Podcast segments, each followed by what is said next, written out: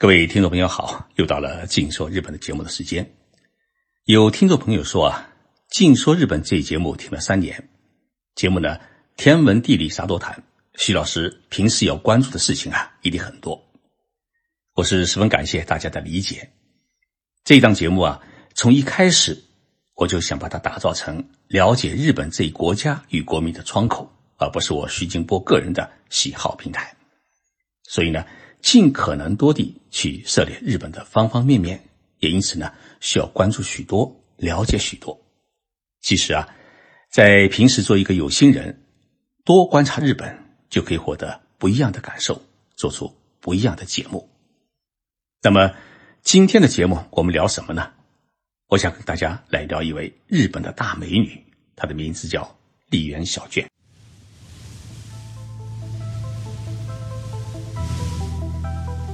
任你波涛汹涌，我自静静到来。静说日本，冷静才能说出真相。我是徐宁波，在东京给各位讲述日本故事。我想，我们的听众朋友一听到丽园小卷这一名字，有的人呢一定很兴奋，有的人啊一定是一头雾水，因为她是属于上世纪七十年代到九十年代的日本的话题美女。我们九零后、零零后的孩子啊，自然没有听说，但是你们的爸爸妈妈一定知道，尤其是你的爸爸。不相信啊，你回家去问你的爸爸。丽园小卷这四个字怎么写呢？丽是天津板栗的栗，园呢是原来的园，小卷是大小的小，卷呢是李字边的卷。在日本的印象当中，丽园小卷是八十年代。日本最美丽迷人的影星，而对于中国来说呢，可谓是几亿中国男人的大众情人。一位日本影星为何在中国男人心目当中有如此迷人地位？因为丽园小娟主演的两部电影，在上世纪七十年代末在中国上映以后啊，引起了轰动，到了一票难求的地步。这两部电影，一部叫《望乡》。另一部叫《生死恋》，因为政治的原因，中国在七十年代末之前是看不到西方国家电影的，根本也不知道世界上还有一个好莱坞。所有在中国上映的电影都来自于社会主义友好国家，譬如描写苏联十月革命的电影《列宁在一九一八》，描写南斯拉夫人民反法西斯战争的电影《萨拉热窝》，还有像。阿尔巴尼亚的革命电影，那些社会主义国家电影啊，都没有什么特别的女主角，所以呢，没有引起男人们特别的兴趣。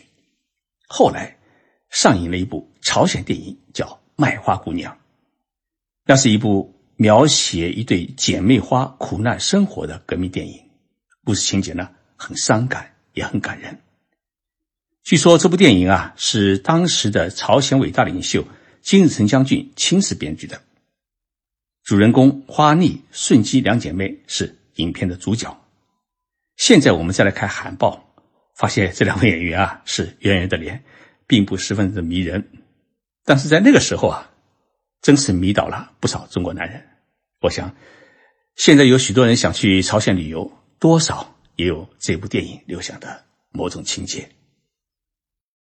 真正让中国人。开始了解世界的是日本电影在中国的上映。一九七二年，中日呢恢复了邦交正常化。到了一九七八年，邓小平是第一次访问日本，中两国呢签署了和平友好条约。当时，十年豪杰的文化大革命刚刚结束，中国比现在的朝鲜还封闭。邓小平在日本参观了日产汽车的工厂，乘坐了。时速是两百九十公里的新干线列车，他真正感悟到了国家不发展经济，不向先进的西方国家学习，中国会没有未来。于是呢，他的心中开始酝酿改革开放大计。但是，封闭了这么多年的中国，一旦把国门打开，国民能不能承受，是一个很大的课题。于是。邓小平就想到了电影，让西方的电影在中国上映，让大家去通过电影了解外面的世界，了解西方国家的发展水平与生活的现状。一九七八年，两部日本电影开始在中国上映。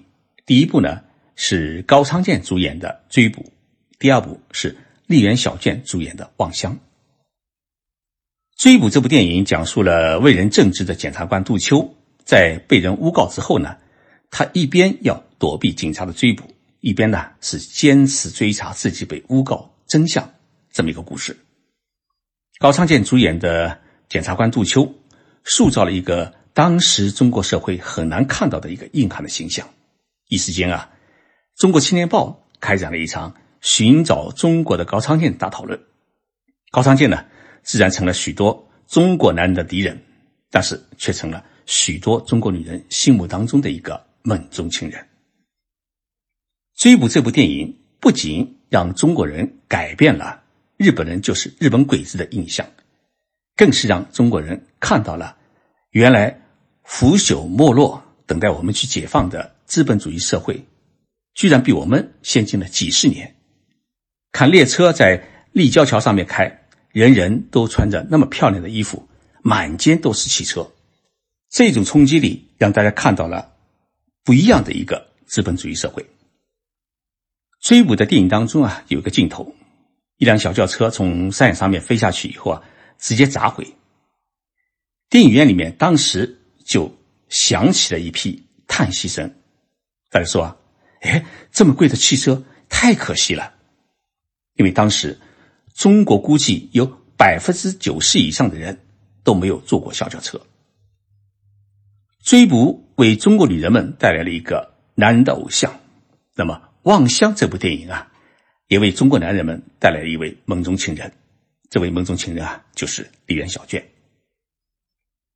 望乡》这部电影从明治三十年开始，直到大正九年，也就是一九二零年，描写了一个日本政府为了积累资金发展资本主义，把贩卖妓女到海外作为赚取外汇的一个手段，这么一段历史。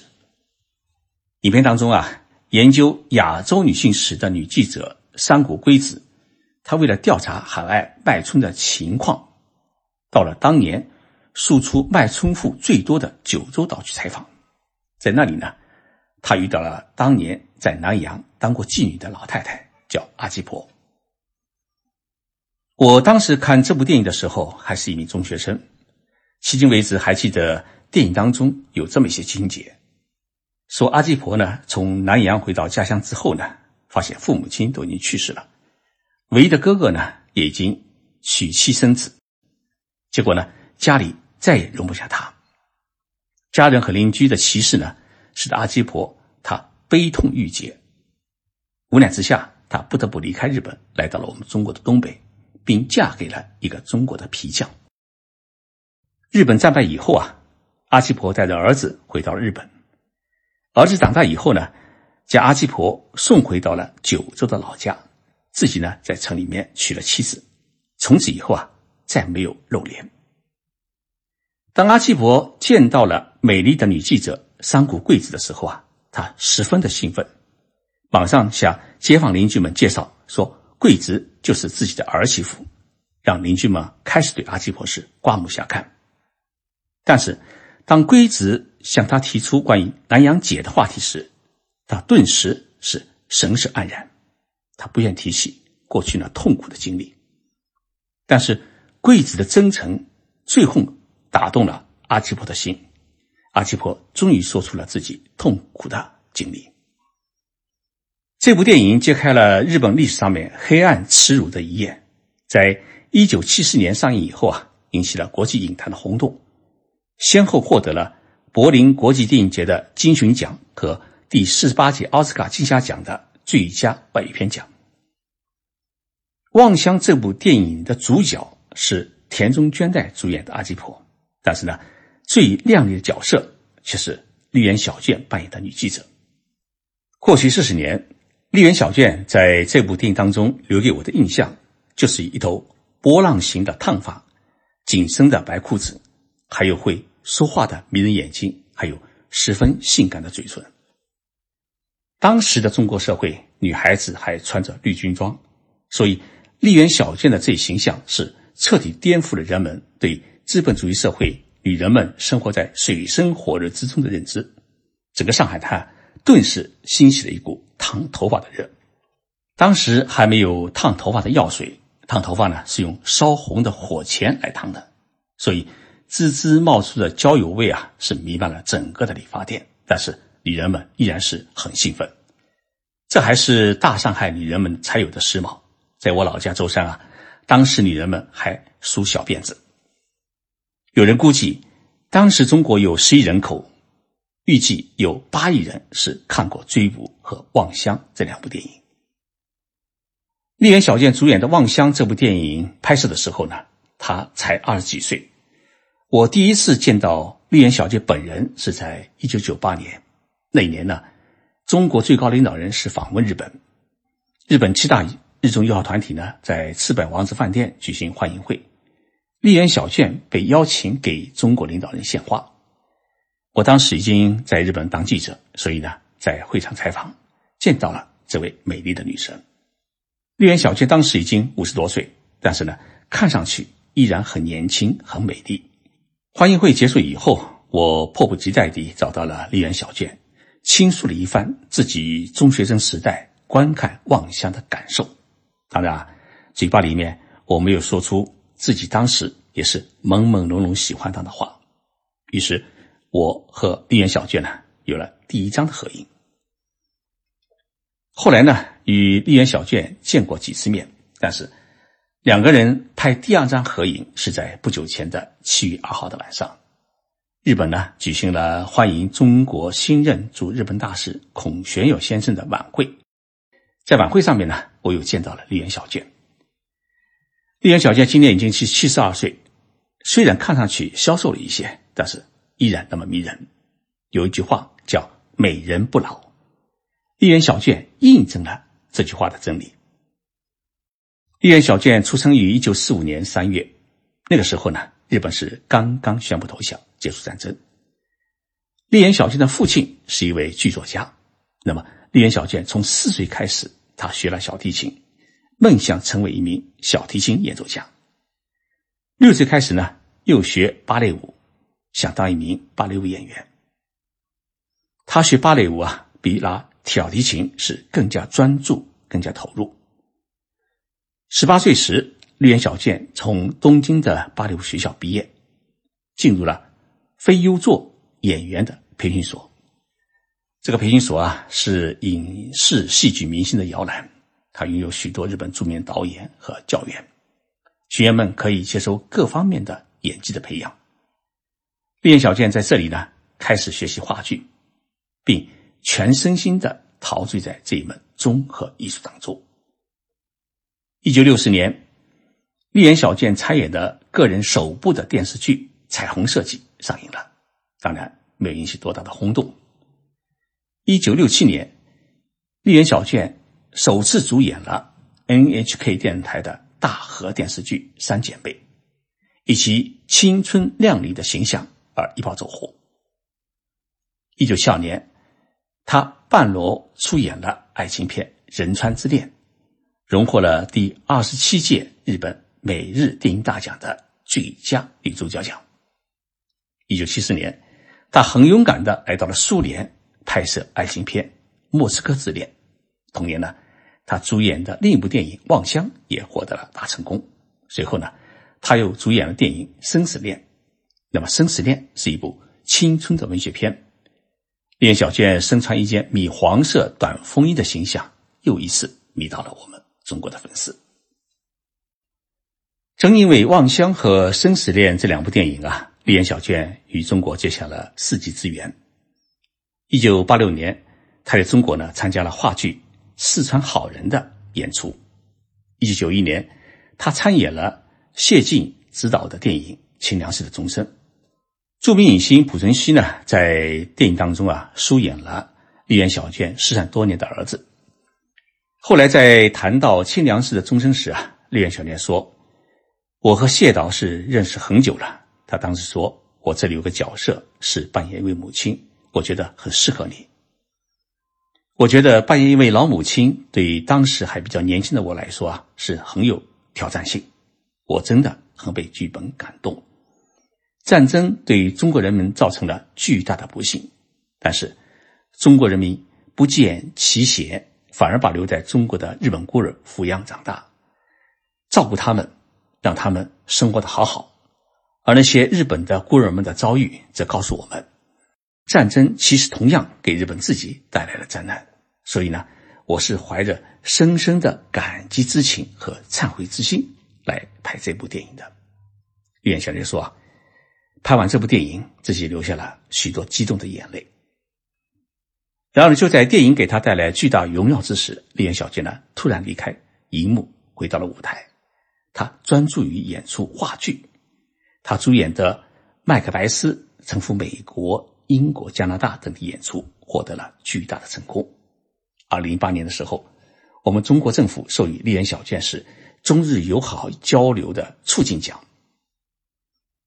丽媛小娟呢，一生没有结婚，也很少有绯闻。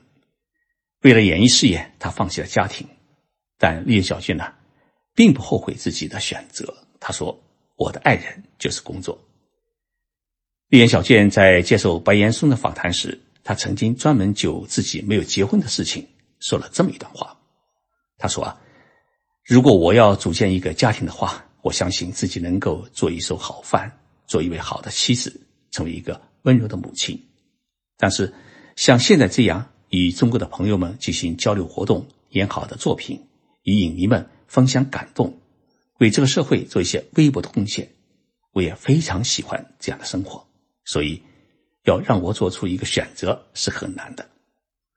我在影片和舞台上面能够素颜各种各样女性的人生，能够让我体验不同的经历，这些在平常生活当中是体验不到的。但是做演员，我都已经体验到了。所以从某种意义上来说，丽媛小贱一生未婚，她始终保持着一种女神的形象，也让她的粉丝们那种崇拜之情，至今没有泯灭。谢谢大家收听今天的节目，我们星期三再见。